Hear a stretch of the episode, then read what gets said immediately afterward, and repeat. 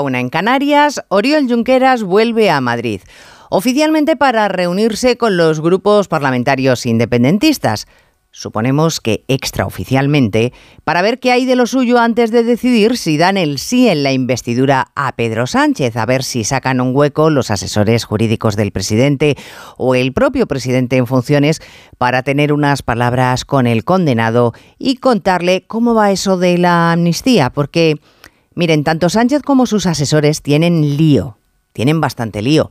A ver si se creen ustedes que es fácil diseñar un engendro jurídico con alguna entidad legal que borre del mapa los delitos de falsedad, revelación de secretos, prevaricación, malversación, responsabilidad contable, desobediencia, desórdenes públicos, integración en organización terrorista, tenencia y depósito de explosivos, lesiones, atentado contra la autoridad o usurpación de funciones, todos ellos con los que se penó a los participantes en la sedición.